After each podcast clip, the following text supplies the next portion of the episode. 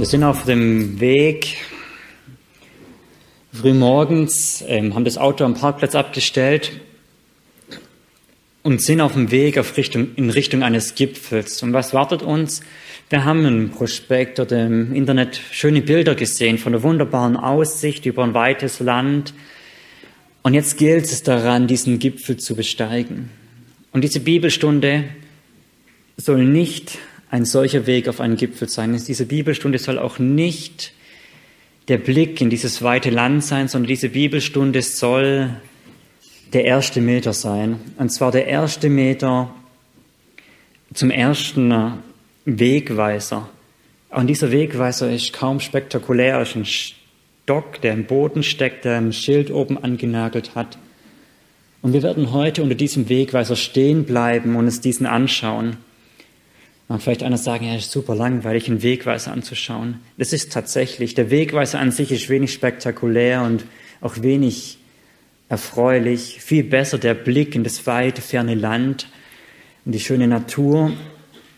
Aber dieser Wegweiser ist unglaublich wichtig, weil wenn wir den Einstieg in unsere Route verpassen, dann werden wir nie am Ziel ankommen.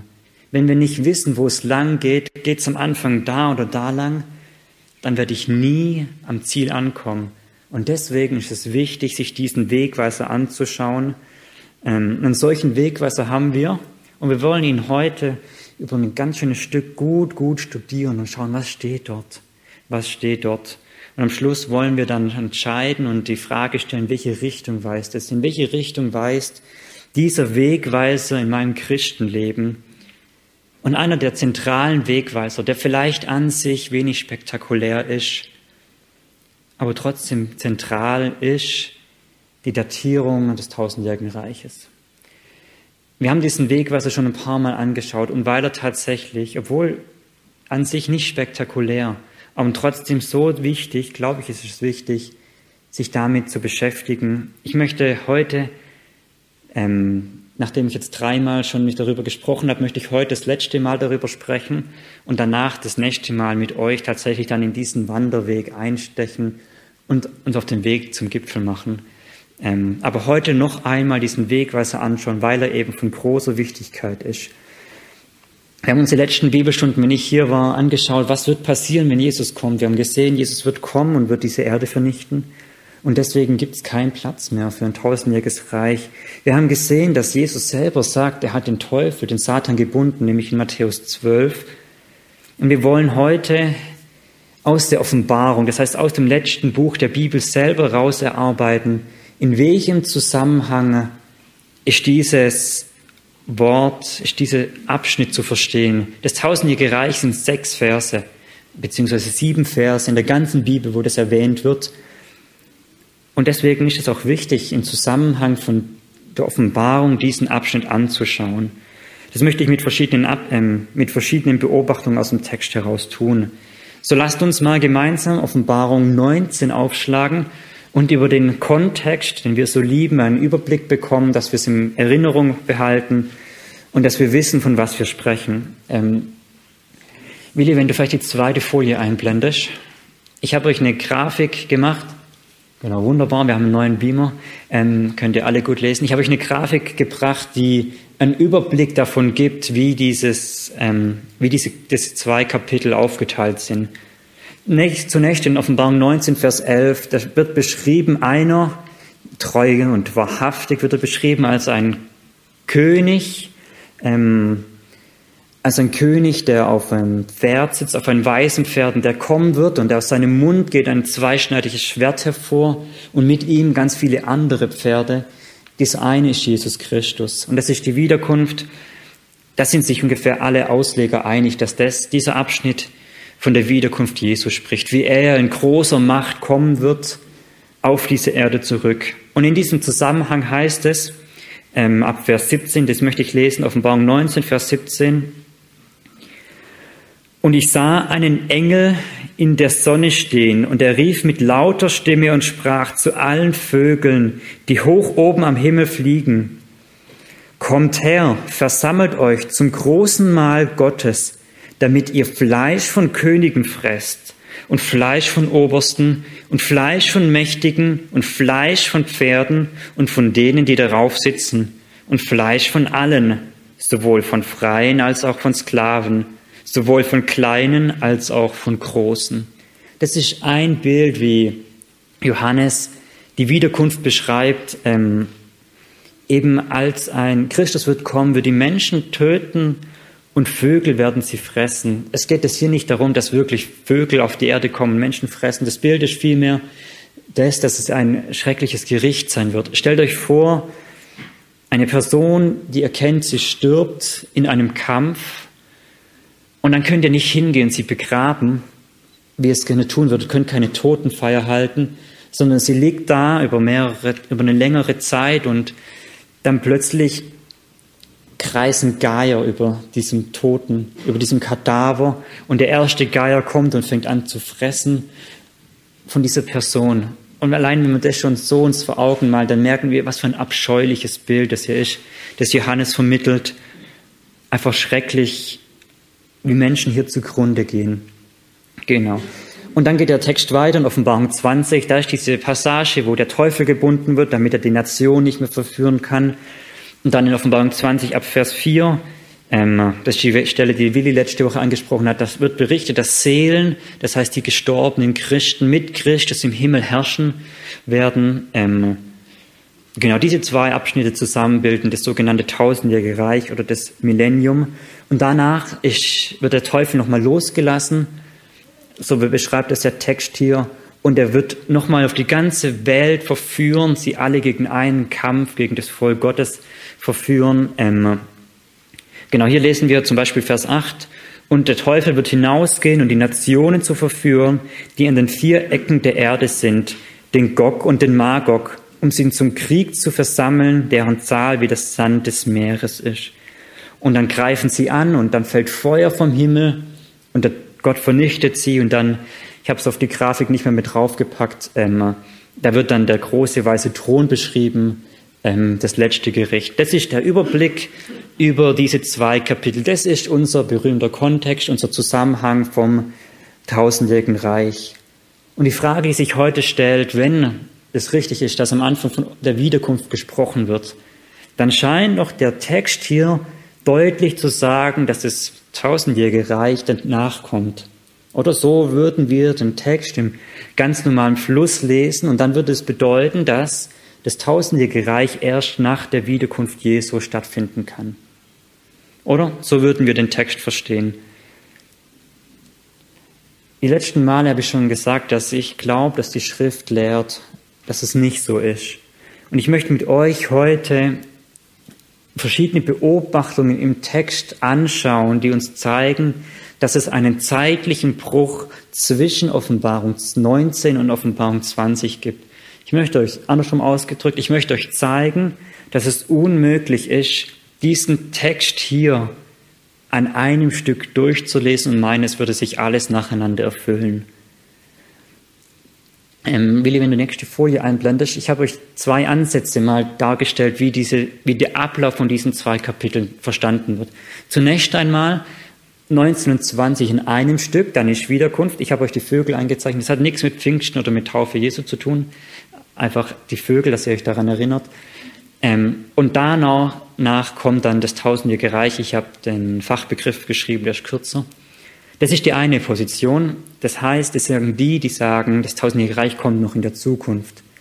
Die, die sagen, das ist jetzt in dieser Zeit das tausendjährige Reich, die müssten Kapitel 19, Kapitel 20 in gewisser Zeit, in gewissem Sinne zeitlich parallel lesen. Das heißt, dann ist Wiederkunft und Wiederkunft am Ende und das tausendjährige Reich befindet sich aber davor. Ich habe den Vogel wieder eingezeichnet ähm, und diesen Krieg, wo ich auch ein Stück vorgelesen habe mit Gog und Magog, wurde da gelesen, so komische Begriffe ähm, und das Feuer vom Himmel, das beschreibt dann auch die Wiederkunft. Und dann haben wir hier eben keine chronologische Einheit, sondern zwei unterschiedliche Zeitstränge. Ich nehme die Spannung vorweg, die ist eh schon lang verflogen, aber das untere, ähm, denke ich, ist das, was die Schrift uns lehrt und dafür möchte ich verschiedene Beobachtungen aus dem Text herausgeben. Und zwar spricht dafür, dass Offenbarung 19 und Offenbarung 20 im hinteren Teil vom gleichen Krieg sprechen. Sie sprechen beide vom gleichen Ereignis. Wie kann ich das behaupten? Weil es so im Text steht. Schaut mal in Offenbarung 19, Vers 19. Und da steht im Zusammenhang von der Wiederkunft Jesu, und ich sah das Tier und die Könige der Erde und ihre Truppen, nein, nochmal, und ich sah das Tier und die Könige der Erde und die Truppen versammeln, um mit dem, der auf dem Pferd saß und mit seinen Gruppen Krieg zu führen. Fast ein Zungenbrecher. Also Johannes sieht, dass das Tier, das ist der Feind, versammelt die Menschen, um gegen Jesus Christus Krieg zu führen. Und diese Formulierung, er versammelt, um Krieg zu führen, ist eine, ähm, ist eine seltene Formulierung der Offenbarung, die in drei Stellen nur vorkommt. Und unter anderem kommt die auch in Kapitel 20, Vers 8 vor. Da möchte ich auch diesen Vers nochmal lesen. Und der Teufel wird ausgehen und wird hinausgehen, die Nationen zu verführen, die in den vier Ecken der Erde sind, den Gog und den Magog, um sie zum Krieg zu versammeln, deren Zahl der Zahn des Meeres ist und so weiter. Vielleicht hast du in deiner Übersetzung, wenn du eine Schlachter zum Beispiel hast, hast du einmal Krieg und einmal Kampf oder Schlacht oder sowas. Im griechischen Text haben wir hier zweimal die gleiche Formulierung. Ähm, genau, und was wir eben wieder parallel haben, wir haben beides mal eine Versammlung zum Krieg hin. Das finden wir eben in der Offenbarung in Kapitel 19, in Kapitel 20 und in Kapitel 16, was auch nochmal die gleiche Sequenz beschreibt, aber die gucken wir heute nicht so genau an, weil die nicht so wichtig jetzt für uns ist.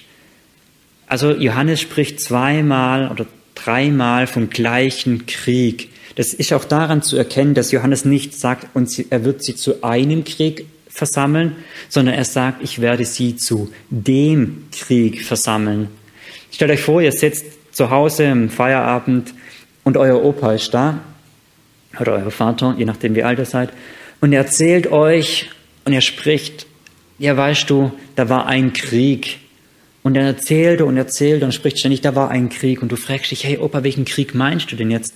Meinst du den 30-jährigen Krieg oder meinst du den Ersten und Zweiten Weltkrieg? Das ist was anderes, wie wenn der Opa sagt, hey, ich war in dem Krieg. Dann kann ich mir überlegen, ja, das ist wohl aus der Sicht des Opas der eine Krieg.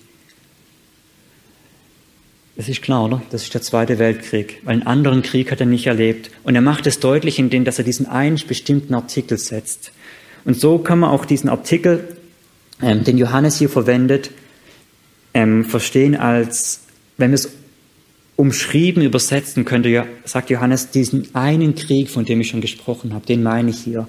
Also er bezieht sich hier und sagt, das ist der Krieg, den ihr eigentlich schon kennt, ähm, von dem ich schon mal gesprochen habe. Genau. Es gibt noch verschiedene weitere Beobachtungen, warum diese, dieser Krieg der gleiche ist. Zum einen ist es immer der gleiche Anstifter. Auf der einen Seite ist der Feind, das Tier, auf der anderen Seite ist der Teufel. Und in Offenbarung 16 wird dann Tier und Teufel und falscher Prophet in einer Einheit genannt.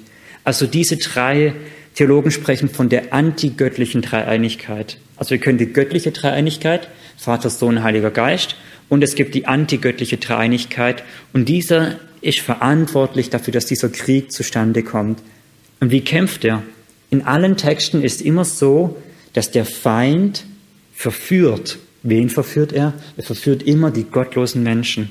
Also wir sehen sowohl der gleiche Anführer als die gleichen Soldaten, als der gleiche Krieg und als die gleiche Art und Weise, diese Soldaten zu gewinnen, nämlich durch Verführung. Es gibt noch eine dritte Beobachtung, die werden wir nachher ausführlich anschauen, und zwar beziehen sich all diese Texte auf die gleiche Prophetie. Es gibt nämlich im Alten Testament eine Prophetie, die wir uns nachher anschauen werden, die die Vorlage für diesen Krieg ist. Und all diese Texte sagen immer, wir sprechen von diesem einen, was nämlich Hesekiel 38 und 39 berichtet. Genau. Willi, möchtest du die Folie 2 nochmal einblenden?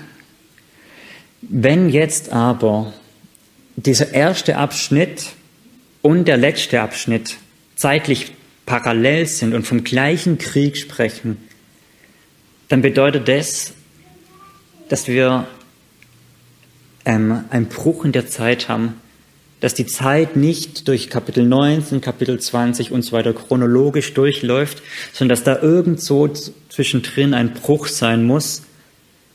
Und den anzusetzen ist eben zwischen Kapitel 20 und Kapitel 1, Entschuldigung, zwischen Kapitel 19 und Kapitel 20.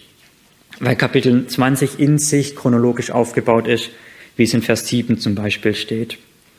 Denn das wäre eine Beobachtung zu sagen, es gibt zweimal den gleichen Krieg und da wird nacheinander von dem berichtet. Das heißt, ich muss eine Wiederholung im Text drin haben, ähm, sonst, sonst klemmt der Text irgendwie und möchte, ich weiß nicht, irgendeine zeitliche Brücke, vielleicht wie bei Inception oder sowas einzubauen, aber ich glaube nicht, dass Johannes Inception kannte.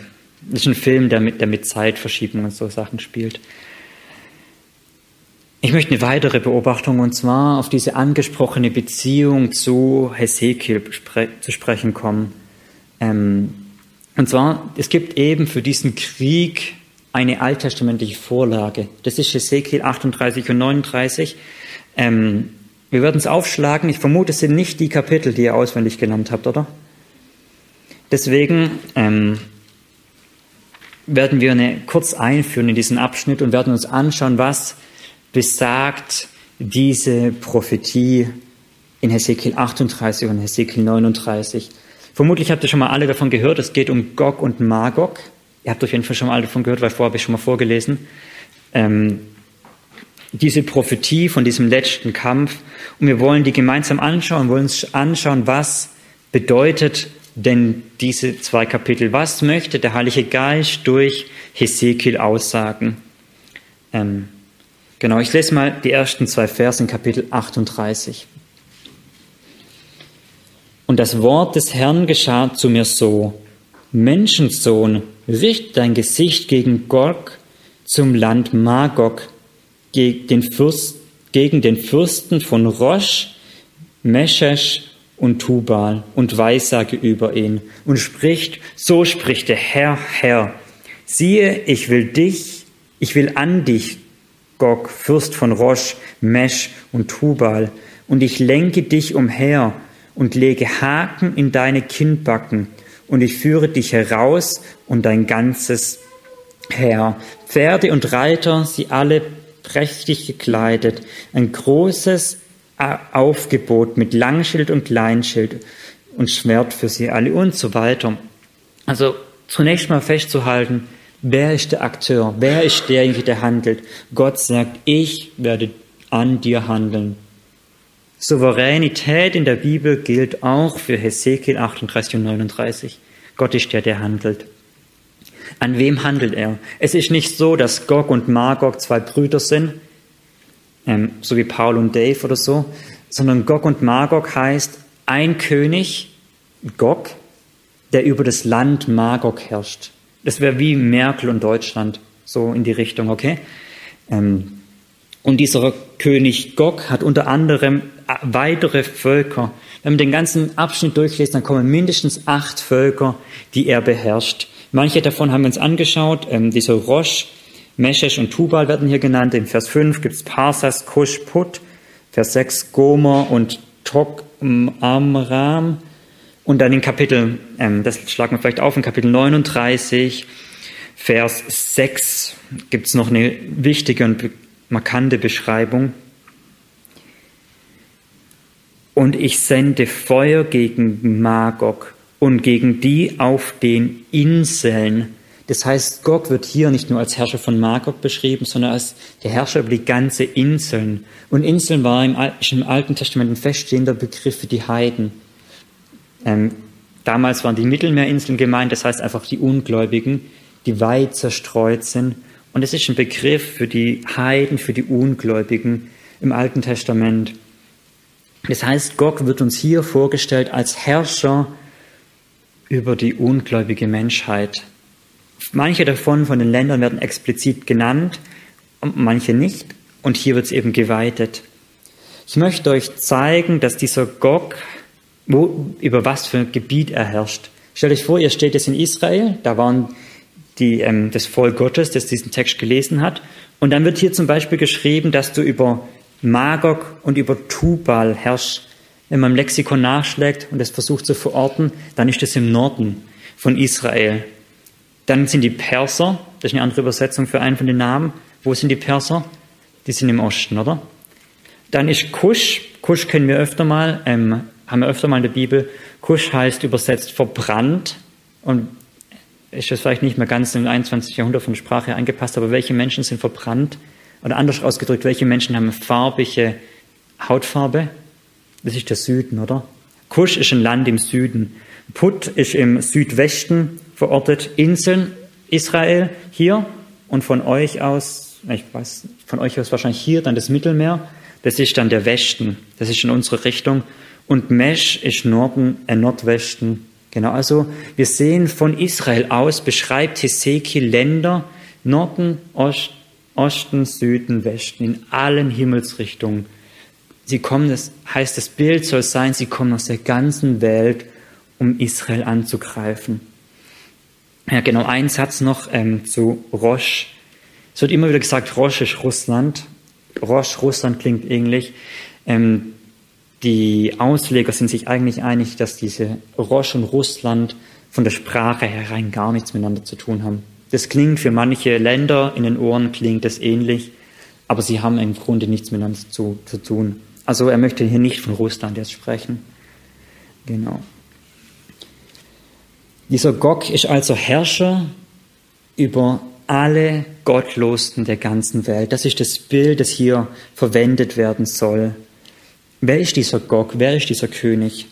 Woher finden wir es? Wenn wir es in der Bibel nachschlagen, wenn wir in der Bibel nachschlagen, schauen, wo kommt dieser Gog nochmal vor? Und dieser Gog kommt in einem Stammbaum in 1. Chronik 5 vor. Eine Person nicht näher beschrieben, der Escher. Das ist ziemlich weit entfernt weg von Hesekiel. Zumal Hesekiel sagt, dieser Gog wird am Ende der Tage auftauchen. Und sonst finden wir den Gog nirgends. Stimmt nicht ganz, in Offenbarung finden wir nochmal. Wir finden im Alten Testament keine einzige Bezugnahme zu dieser Person Gog. Den in Chroniken lassen wir mal ausgeklammert, weil das sehr, sehr wenig mit ihm zu tun hat. Es gibt ihn nicht. Aber schaut mal, was Hesekiel in Kapitel 38, Vers 17 über ihn sagt. Diesen Vers, denke ich, ist wichtig zum Lesen und zu verstehen, weil dieser Vers uns einen Hinweis darauf gibt, wie Hesekiel und wie der Heilige Geist ihn verstanden hat. So spricht der Herr, Herr, bist du nicht der, von dem ich in vergangenen Tagen geredet habe durch meine Knechte, die Propheten Israels, die in jenen Tage jahrelang weissagten, dass ich über dich kommen lassen würde? Wenn es diesen Gog tatsächlich nur in diesem Abschnitt gibt, wie kommt Hesekiel dazu zu sagen, Gott habe jahrelang und immer und immer wieder über ihn geweissagt. Entweder fantasiert Hesekiel, dann müssen wir fragen, war er inspiriert? Und der Heilige Geist hat sicherlich nicht fantasiert. Oder wir müssen eine andere Antwort finden. Wir müssen eine andere Antwort über diesen Gog finden. Was finden wir für eine Antwort? Und zwar finden wir den Ansatz, dass dieser Gog im Text hier in ähnlicher Weise beschrieben wird, wie zum Beispiel der Pharao, wie zum Beispiel der König von Ägypten. Ähm, nein, wir schlagen es nicht auf. Er wird in ähnlicher Weise beschrieben wie der König von Ägypten. Er wird auch in ähnlicher Weise beschrieben wie der, wie der König von Tyros. Beide sind Weltherrscher, der eine, der Pharao, steht für was? Für Sündenknechtschaft, oder? Gott erlöst das Volk aus Ägypten und führt sie in die Freiheit, die Freiheit von Sünde. Durch die Taufe in Mose hindurch in das verheißene Land. Und Tyros, Tyros war eine Handelsstadt, eine der reichsten Städte damals. Und er hat in Hesekiel einen großen Abschnitt, wo er beschrieben wird als ein reicher Fürst, der viel, viel Reichtum hat. Und so wird er beschrieben. Tyrus steht für den reichen Feind, während Ägypten für den Sündenfeind steht. So steht Tyrus für den reichen Feind. Ein anderer Feind, den wir kennen, dann ist zum Beispiel Babel oder die Assyrer, all diese Großmächte, die Feinde vom Volk Israel sind. Und dieser Gog wird unter anderem in ähnlicher Weise beschrieben wie diese. Deswegen würde ich vorschlagen, diesen Gog als einen Typus für den Feind zu sehen. Und zwar nicht für irgendeinen Feind, sondern für den Feind, der die ganze gottlose Welt unter sich hat. Ähm, er legt nicht so schwer den Schwerpunkt auf Sünden oder nicht so schwer den, auf die verführerische Reichtum, sondern er legt mehr den Schwerpunkt auf diesen unbekannten, endzeitlichen Feind, der auftreten wird, um das Volk Gottes anzugreifen. Das ist dieser Gog, der da beschrieben wird. Und er, hier dieser ganze Abschnitt widmet sich dann dem, dass der Feind, die gottlose Menschheit gegen das Land kommt, um das Volk Gottes anzugreifen, ähm, um sie zu vernichten. Da steht zum Beispiel, ihr habt unbefestigte Städte, komm, lasst uns dort hinaufziehen und so weiter. Dieses Kapitel in äh, Kapitel 38 und 39 legt dann aber auch Wert darauf zu sagen, Gott wird die Feinde vernichten. Das wird eine Anwendung am Schluss sein, zu zeigen, ja, es wird ein großer Angriff der Gottlosen gegen das Volk Gottes kommen. Aber es steht in all diesen Texten immer nur, sie werden heraufziehen, sie werden anrücken. Wisst ihr, was nie drin steht, egal ob hier oder in der Offenbarung, dass sie in die Stadt eintreten. Da steht auch nie, dass sie irgendwas schießen. Es sei denn, ich habe es überlesen. Ich habe heute extra nochmal die Kapitel durchgelesen. Es steht nirgends, dass sie wirklich angreifen, sondern sie rücken nur heran und kommen in die Nähe. Und dann steht, dass Feuer vom Himmel fallen wird. Und dann steht, dass Christus, die, Christus eingreifen wird, dass er dann richten wird und dass er sich heilig erweisen wird. Das ist eine seelsorgerliche Bedeutung von diesem Text. Es gibt einen Angriff, ja, aber er wird nie und nimmer zum Ziel führen. Wird nie und nimmer zum Ziel führen. Das ist im Überflug Hesekiel 38 und Hesekiel 39. Warum führe ich euch in diesen Text hinein? Warum nehme ich mir die Zeit, diesen Text aus oder einzuführen? Deswegen, weil dieser Text in Offenbarung 20 und in Offenbarung 19 wieder vorkommt. Und da sind Ausleger ein Problem. Das Problem an Hesekiel 38 und 39 ist, dass viele Ausleger nicht wissen, wann erfüllt sich das. Der Vorschlag wäre, das innerhalb der Bibel zu, zu sehen und zu schauen, was sagt die Bibel selber. Und da gibt es zwei Vorschläge und dann streiten sich die Theologen hier oder hier, Offenbarung 19 oder Offenbarung 20. Und ich möchte euch mit euch diese zwei Vorschläge anschauen und gucken, wie wir sie zu bewerten haben. Ähm, genau, jetzt will ich die vierte Folie, glaube ich. Genau diese. Ich habe euch mal die Parallelen gegenübergestellt, weil entweder bräuchte ich jetzt zwei Bibeln. Ich möchte mit euch ähm, inhaltliche, eine inhaltliche Gegenüberstellung von diesen zwei Texten, Offenbarung 19 und Hesekiel 39 machen. Und entweder ihr braucht es zwei Bibeln oder ihr habt den einen auswendig gelernt oder beide. Ähm, oder ihr guckt auf der Folie mit. Ich glaube, das macht es einfacher. Und zwar lasst uns mal Hesekiel 39, Vers 4 lesen. Da steht, auf den Bergen Israels wirst du fallen, du und alle deine Scharen und die Völker, die mit dir sind, den Raubvögel aller Art und den Tieren des Feldes habe ich dich zum Fraß gegeben. Die Raubvögel kommen in Erinnerung, oder? Hier steht in Hesekiel die Raubvögel aller Art. Und Johannes spricht dann später, dass alle Vögel kommen, um die Feinde gefressen zu werden. Wenn ihr der, ähm, auf der rechten Spalte, steht bei euch rechts? Ja. Auf der rechten Spalte das Lilane unten anguckt, da steht, sie werden sich sättigen von dem Fleisch. Und Hesekiel sagt, ich werde euch zum Fraß vorwerfen. Ähm, mach die nächste Folie. Genau. Ich lese weiter in Hesekiel. Und du, Menschensohn, so spricht der Herr, Herr, sage zu den Vögeln aller Art und zu allen Tieren des Feldes, versammelt euch und kommt, sammelt euch. Und dann in Offenbarung, ihr seht es orange markiert, Gott sagt zu den Vögeln, zu allen Vögeln, kommt her, versammelt euch. Wohin? Zum großen Mahl. Und Hesekiel sagt, Versammelt euch und kommt, sammelt euch von allen Seiten, kommt her zum Schlachtopfer, das ich für euch schlachte, einen großen Schlachtopfer auf dem Berg Israel und fresst Fleisch und trinkt Blut. Gott sagt zum einen, ja kommt zu meinem Mahl und dann erklärt er in Hesekiel, was ist mein Mahl? Es gibt dort Fleisch zu essen. Ich habe ein Schlachtopfer gemacht. Und Gott sagt, es ist mein Mahl und sagt, wo ist es? Auf meinem Berg, auf den Bergen Israels. Wir sehen diese so starke Parallelen beider Texte. Und dann das Lilane noch, ähm, Vers, Hesekiel 39, Vers 18. Fleisch von Helden sollt ihr fressen, Fleisch und Blut von Fürsten der Erde trinken, Witter, Lämmer, Böcke und so weiter. Und in Offenbarung dann eben heißt es Fleisch von Königen fressen, Fleisch von Obersten, Fleisch von Mächtigen, Fleisch von Pferden, von denen, die auf den Pferden sitzen, Fleisch von allen, sowohl von Freien als auch von Sklaven, sowohl von Kleinen als auch von Großen. Wir sehen diese starken Bezüge beider Texte. Ähm, ich glaube, ich habe noch eine Folie, richtig? Ich hab, ja, genau. Ich habe noch eine Folie. Ähm, ich gehe nur auf die, auf die Farben ein, weil es kommt jetzt nicht mehr viel Neues.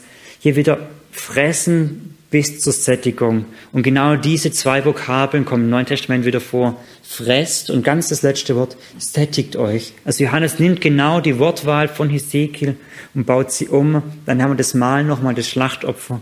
Ich glaube, es passt, wenn wir es so weit machen. Ähm, ah, genau, das, das Pinke noch, das hatten wir noch nicht, die Pferde und die Reittiere, was da noch vorkommt. Ich denke, es wurde deutlich, dass diese beiden Texte das gleiche Bild von den Vögeln als Gericht aufgreifen und so, ähm, und so Johannes darauf anspielt und sagt, was wovon ich rede, ist Hesekiel 39. Andere Ausleger führen da noch ähm, gleiche Worte an, die in den, in den griechischen Texten stehen, die in beiden Texten kommen. Das habe ich jetzt mal weggelassen. Ähm, auch nicht so wichtig, weil ich glaube, es ist schon deutlich geworden, oder? Die zwei Texte sind parallel und die haben die, die, gleiche, die gleiche Botschaft. Das heißt, jetzt zu sagen, Offenbarung 19 ist die Erfüllung von Hesekiel 39, ist nicht weit hergeholt, oder? Seid ihr da mit mir einig? Genau, ich glaube, ich habe es in der nächsten Grafik eingezeichnet. Genau, da habe ich es reingezeichnet. Das ist nicht ganz schwierig zu sagen, das ist das meint das Gleiche und das ist die Erfüllung davon. Soweit nicht schwierig. Schwierig wird's, wenn wir in Offenbarung 20 gehen. Und zwar in Vers 8 und Vers 9 lesen. Der Teufel wird losgelassen. Ähm, genau, jetzt diesmal lese ich von der Offenbarung her. In Vers 8, der Teufel wird losgelassen und wird hinausgehen, die Nationen zu verführen, die an den vier Ecken der Erde sind den Gog und den Magog, um sie zum Krieg zu versammeln, der am Zahl wie das Sand des Meeres ist. Hier haben wir zum einen, wo kommen die Angreifer her? Von allen vier Himmelsrichtungen. Das haben wir uns vorher angeschaut. An den vier Ecken der Erde. Und zum anderen haben wir hier die explizite Benennung von Gog und von Magog. Liebe Gemeinde, das ist die einzige Stelle in der ganzen Bibel außerhalb von Hesekiel 38 und 39, wo der Name Gog und Magog nochmal vorkommt ist die einzige Stelle. Schon allein das sollte genügen, zu sagen, Offenbarung 20 ist die Erfüllung von Hesekiel 38 und 39. Schon allein das sollte genügen. Dann kommen noch inhaltliche Parallelen dazu. Ähm, sie zogen in das Grüne, sie zogen auf das Land und Offenbarung sagt dann, sie zogen herauf auf die Breite der Erde, umzingelten das Herlager der Heiligen, die geliebte Stadt. Also der gleiche Gedanke, die Angreifer kommen an das Volk heran und umzingeln sie, um sie anzugreifen. Und wie wird Gog und Magog vernichtet? Feuer und Schwefel lasse ich regnen, ähm, Feuer und so weiter. Und auch hier sagt die Offenbarung, Johannes sagt, und der und Feuer fiel vom Himmel und verschlang sie. Das heißt, auch da haben wir wieder diese Bezüge, diese klare Parallelität. Auch nicht schwierig, oder? Auch überhaupt nicht schwierig zu sagen, Offenbarung 20 ist die Erfüllung von Hesekiel 38, 39. Viele Ausleger haben hierin ein Problem. Machst du mal die nächste Folie, Willi? Jetzt haben wir nämlich zwei Texte, die auf den gleichen Text zurückgehen und sagen, wir erfüllen die beide. Und das Problem besteht darin, sie wollen sagen, die erfüllen sich aber nacheinander.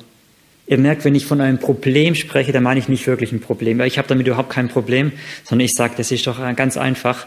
Lasst uns sagen, die reden vom Gleichen, oder? Wir kommen zum gleichen Ergebnis. Wir haben die gleiche, den gleichen Krieg in Offenbarung 19 wie am Ende von Offenbarung 20. Wir haben den gleichen Krieg, weil beide erfüllen sie die Prophetie aus Ezekiel 38 und 39 an beiden Stellen.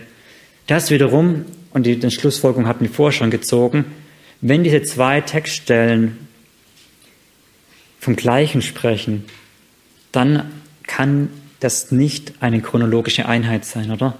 Dann ist es nicht möglich, dass hier eine chronologische Einheit besteht, sondern wir müssen die Zeitlinie in diesem Text aufbrechen, weil wir sonst irgendwie ja, selber gegen die Wand laufen oder was auch immer oder in große, große Diskussionen kommen und eine, eine, eine Seite entkräften müssen oder sowas. Das funktioniert nicht. Das wiederum bedeutet, tatsächlich unser Wegweiser, den wir uns anschauen, sagt, das tausendjährige Reich ist vor der Wiederkunft.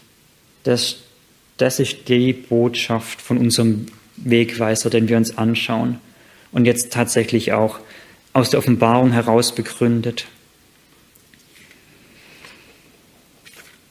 Ich möchte euch noch zeigen, ähm, ah genau, ich habe, aber die letzte Folie können wir uns auch sparen. Ähm, genau, danke Willi, die, genau, das ist jetzt nochmal die Zusammenfassung von hier, ähm, aber ich glaube, das passt. Danke, die, die Präsentation ist dann auch ähm, fertig. Dankeschön.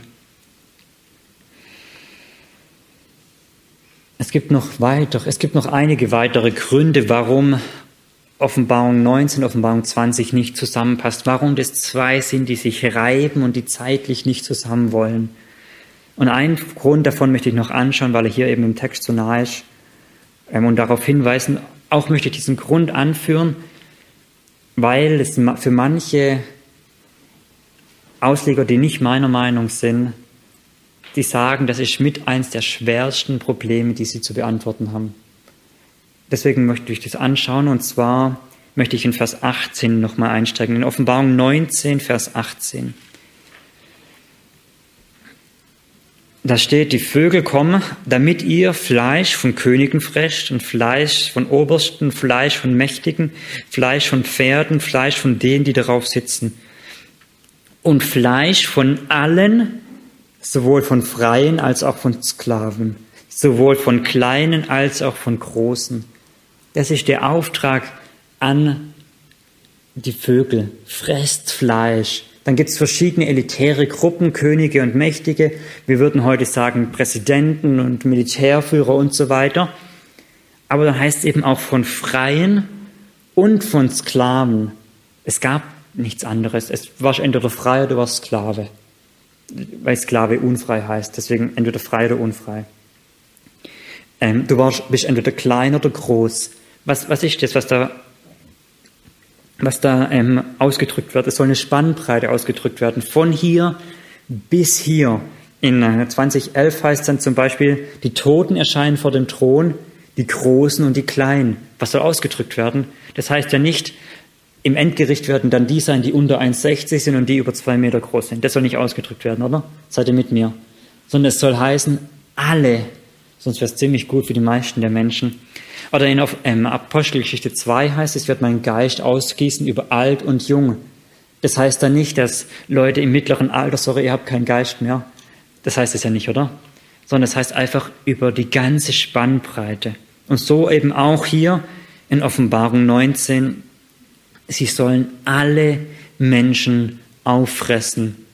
Das heißt, wenn wir diesen Text lesen und diese Prophetie erfüllt sein wird, das heißt, Jesus wird gekommen sein, die Vögel haben im Symbol gesprochen, das Fleisch gefressen. Wie viele Menschen werden dann noch auf der Erde leben? Die Christen sind entrückt und alle anderen sind aufgefressen. Wie viele Menschen werden dann noch auf der Erde leben? ist schwierig zu antworten. Es sind kein einziger. Kein einziger Mensch wird mehr hier leben, weil sie alle aufgefressen werden. Das müssen wir mal im Hinterkopf behalten, wenn wir jetzt Offenbarung 20 lesen. Und jetzt stellen wir nochmal hypothetisch den Gedanken auf, es geht jetzt chronologisch einfach so weiter. Behandelt mal das im Hinterkopf, es wird kein Mensch mehr auf der Erde leben, okay? Offenbarung 20, Vers 1. Und ich sah einen Engel aus dem Himmel herabkommen, der den Schlüssel des Abgrundes und eine große Kette in seiner Hand hatte. Und er griff den Drachen, die alte Schlange, der der Teufel der Satan ist, und band ihn für tausend Jahre und warf ihn in den Abgrund und schloss über und versiegelte. Und jetzt, damit er nicht mehr die Nationen verführe und so weiter. Das Bild ist das, ich stelle die Frage gleich. Welche Nation soll er denn verführen? Oder welche Nation soll er nicht verführen, wenn keine mehr leben? Das Bild ist das, wie ihr stellt zu Hause auf den Tisch einen Karton voll mit Süßigkeiten und ihr wartet mal, was passiert. Die Kinder laufen Tag im Müll vorbei, nehmen sich was raus und irgendwann ist der Karton leer. Und dann schnappt ihr eure Kinder und sagt, hey, aus diesem Karton nehmt ihr keine einzige Süßigkeit mehr raus. Der ist leer. Weil alle Menschen sind gestorben. Und was würden eure Kinder sagen? Okay, Papa, das werde ich tun. Ist eh nichts mehr drin. Was wäre das für ein Triumph, dem Teufel etwas zu verbieten, das er eh nicht tun kann? Ein richtig mächtiger Sieg, oder? Wie, ja, jetzt habe ich es meinen Kindern aber gezeigt, es nimmt sich kein Süßigkeit mehr raus. Und guck mal, ist sogar gehorsam. Äh, da, da lüge ich mich doch selber an, oder? Offenbarung 20 macht nur dann Sinn, ne, wenn Menschen auf der Erde leben. Sonst, ist, sonst, was soll ich dem Teufel verbieten, wenn er es eh nicht kann? Es macht nur dann Sinn, wenn wirklich auch Menschen auf der Erde leben. Da aber in Offenbarung 19 alle Menschen ausgerottet und sterben, macht es keinen Sinn, die zusammenzubringen, oder? Das ist ein logisches Argument, das sagt, rein logisch passen diese zwei Kapitel nicht zusammen. Sie stoßen sich voneinander ab. Oder wir machen den Sieg Christi ganz, ganz klein. Den Triumph über den Satan wird halt ganz klein gemacht. Ich kann verstehen, warum man das als Problem ansieht und warum man die Frage beantworten muss und sie nicht richtig beantworten kann. Die weitere Frage, die sich daraus stellen könnte, ist, wo kommen die, wo kommen die Ungläubigen her im späteren Abschnitt die plötzlich gegen das Volk Gottes kämpfen. Wo kommen die plötzlich her, wenn die doch alle vernichtet wurden? Und wenn tausend Jahre Christus auf dieser Erde geherrscht hat, wo kommen die her? Auch das sind Fragen, die nur, dürf, nur notdürftig beantwortet werden können. Wir sehen, es macht inhaltlich und logisch keinen Sinn, diese zwei Kapitel zusammenzunehmen.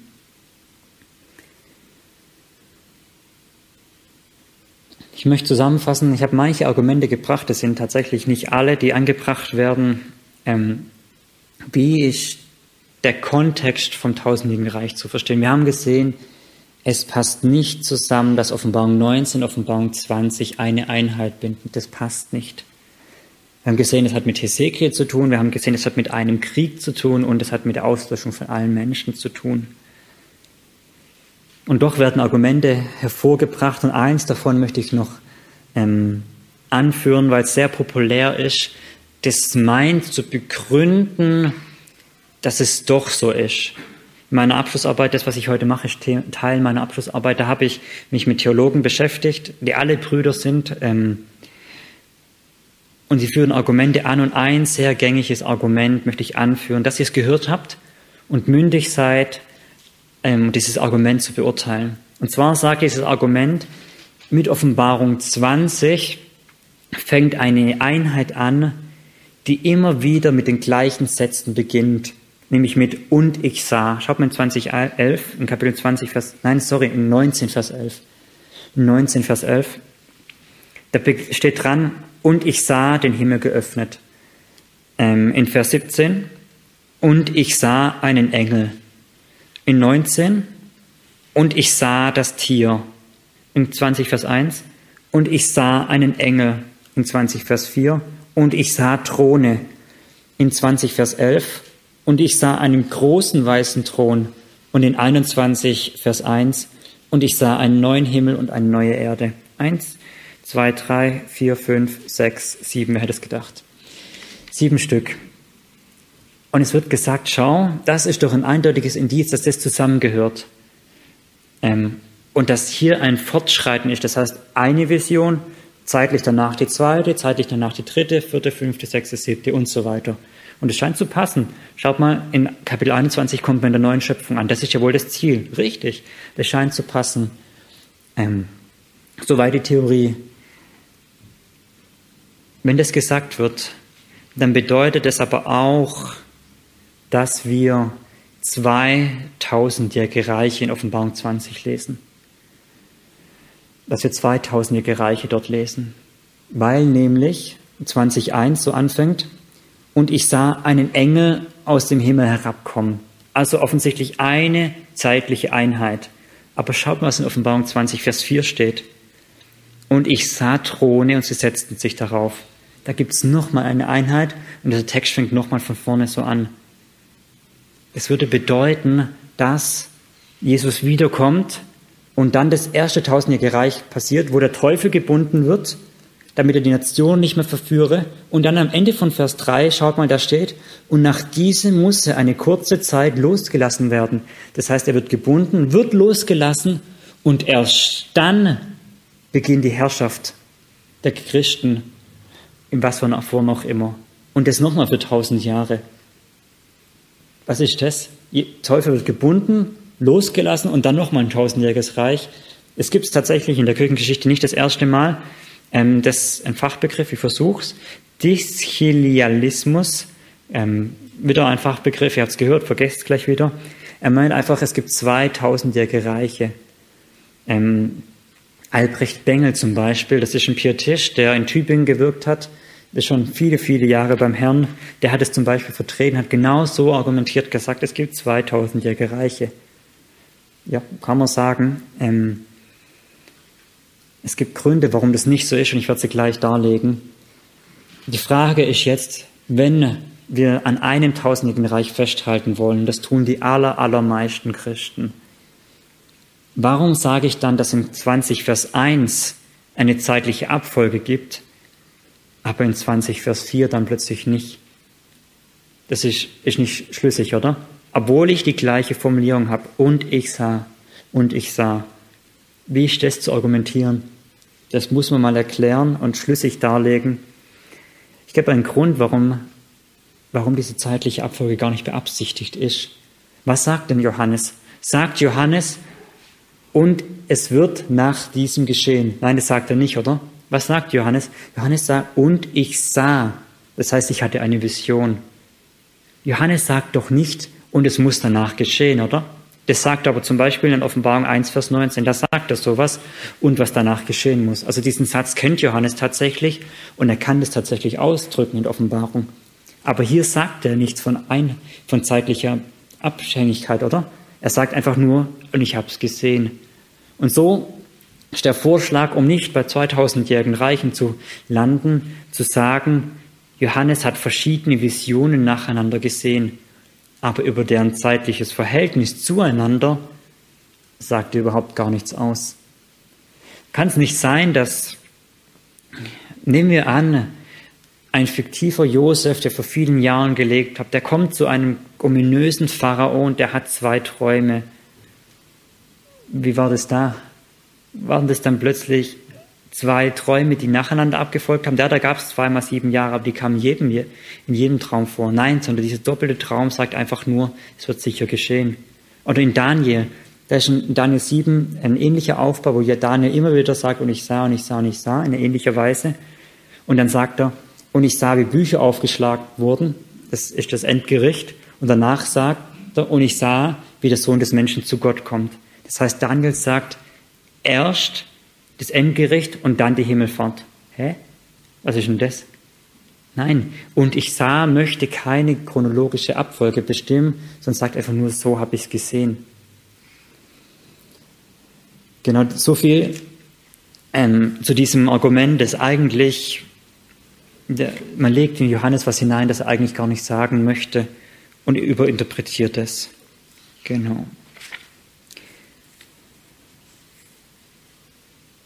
Lasst uns zusammenfassen und zum Ende kommen. Was haben wir gesehen? Wir haben manche Argumente dafür gesehen, warum der Kontext in Offenbarung 20 uns dazu zwingt, das tausendjährige Reich vor der Wiederkunft zu datieren.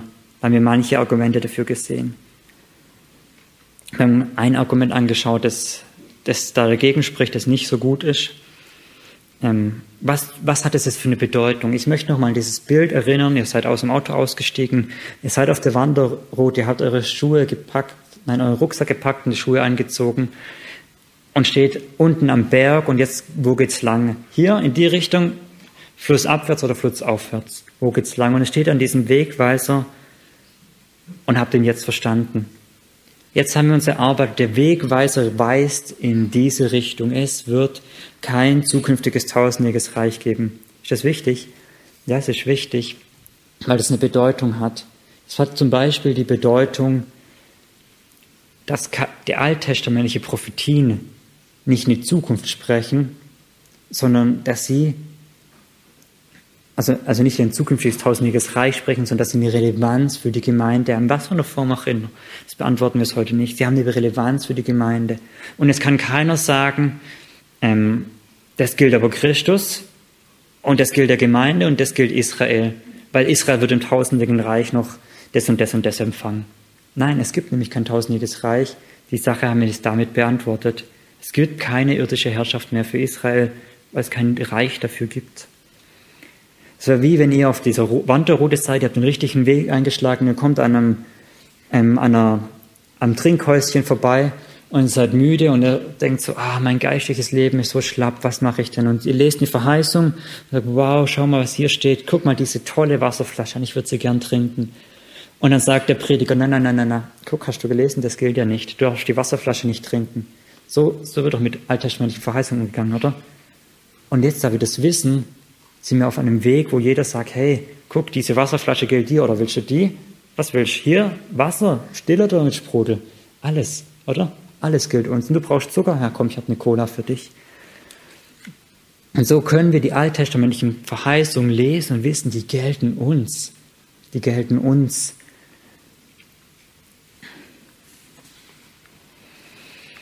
Wir haben aber noch mehr heute angeschaut. Wir haben diesen Weg ähm, wir haben gelernt, wie es Paulus in Epheser sagt, dass wir nicht Unmündige sein sollen, hin und her von jeder Wind der Lehre. Wir haben uns gefestigt darin, ähm, haben manches Argument dafür angeschaut und wissen jetzt wirklich, in welche Richtung weist dieser Wegweiser. Dass wir fest und wirklich auch mit Sicherheit gehen können und nicht, wenn wir eine Stelle auch sagen, ja, gilt die mir jetzt oder nicht, sondern wir dürfen gefestigt sein, weil wir es mit Gewissheit wissen. Wir haben aber noch was, und zwar haben wir uns angeschaut, dass das Volk Gottes einen Angriff bekommen wird. Das war Hesekiel 38 und diese Gog und Magog-Prophetie. Das ist eine Wahrheit, die wir am Rand gestreift haben, die ich aber nochmal hervorheben möchte. Wir werden, das Volk Gottes wird einen Angriff erleiden von den Gottlosen. Und so sagt es das Wort Gottes, sie werden angreifen. Aber wir haben genauso gesehen, diesen Angriff hat einer in der Hand. Ich habe euch in Hesekiel vorgelesen, wer ist, der den Gog ruft. Es ist Gott.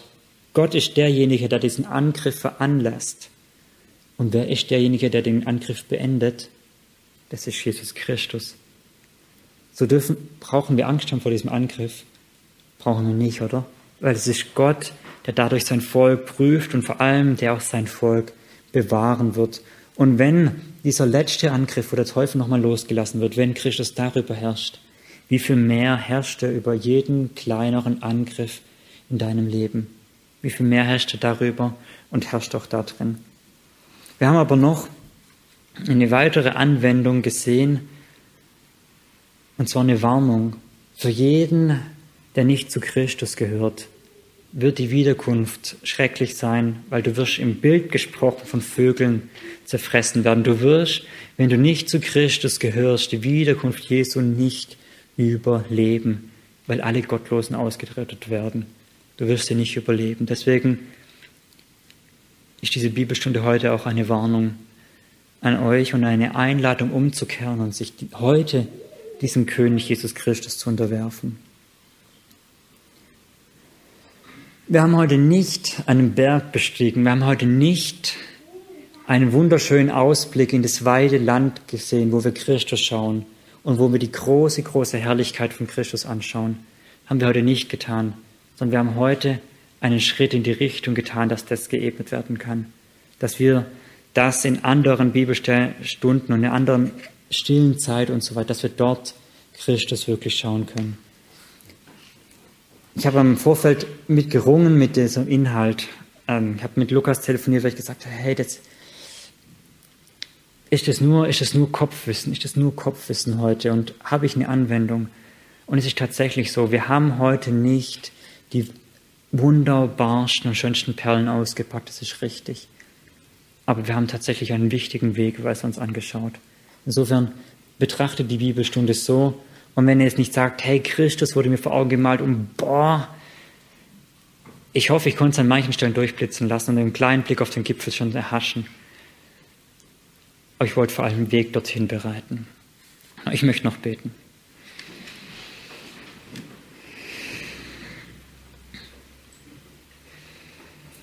Jesus, als das Christenleben ist ein Weg hin zu dir, eine Pilgerschaft, ein langer Weg durch unser ganzes Leben hindurch und wollen uns aufmachen, dich zu sehen, Herr Jesus. Und so danken wir, dass du uns heute an der Hand nimmst und sagst, in welche Richtung geht's. Und so bitte ich dich, festige das, dass ein guter Grund gelegt wird, dass wir auf dem richtigen Weg in der Nachfolge von dir sind, dass wir unsere liebe Bibel lesen können und dich darin entdecken und uns an dir erfreuen. Jesus Christus, so bitte bestätige diese Wahrheiten, dass wir nicht sind wie Fähnchen hin und her getrieben von jedem Wind der Lehre. Ich bitte dich, Herr Jesus, in deinem Namen. Amen.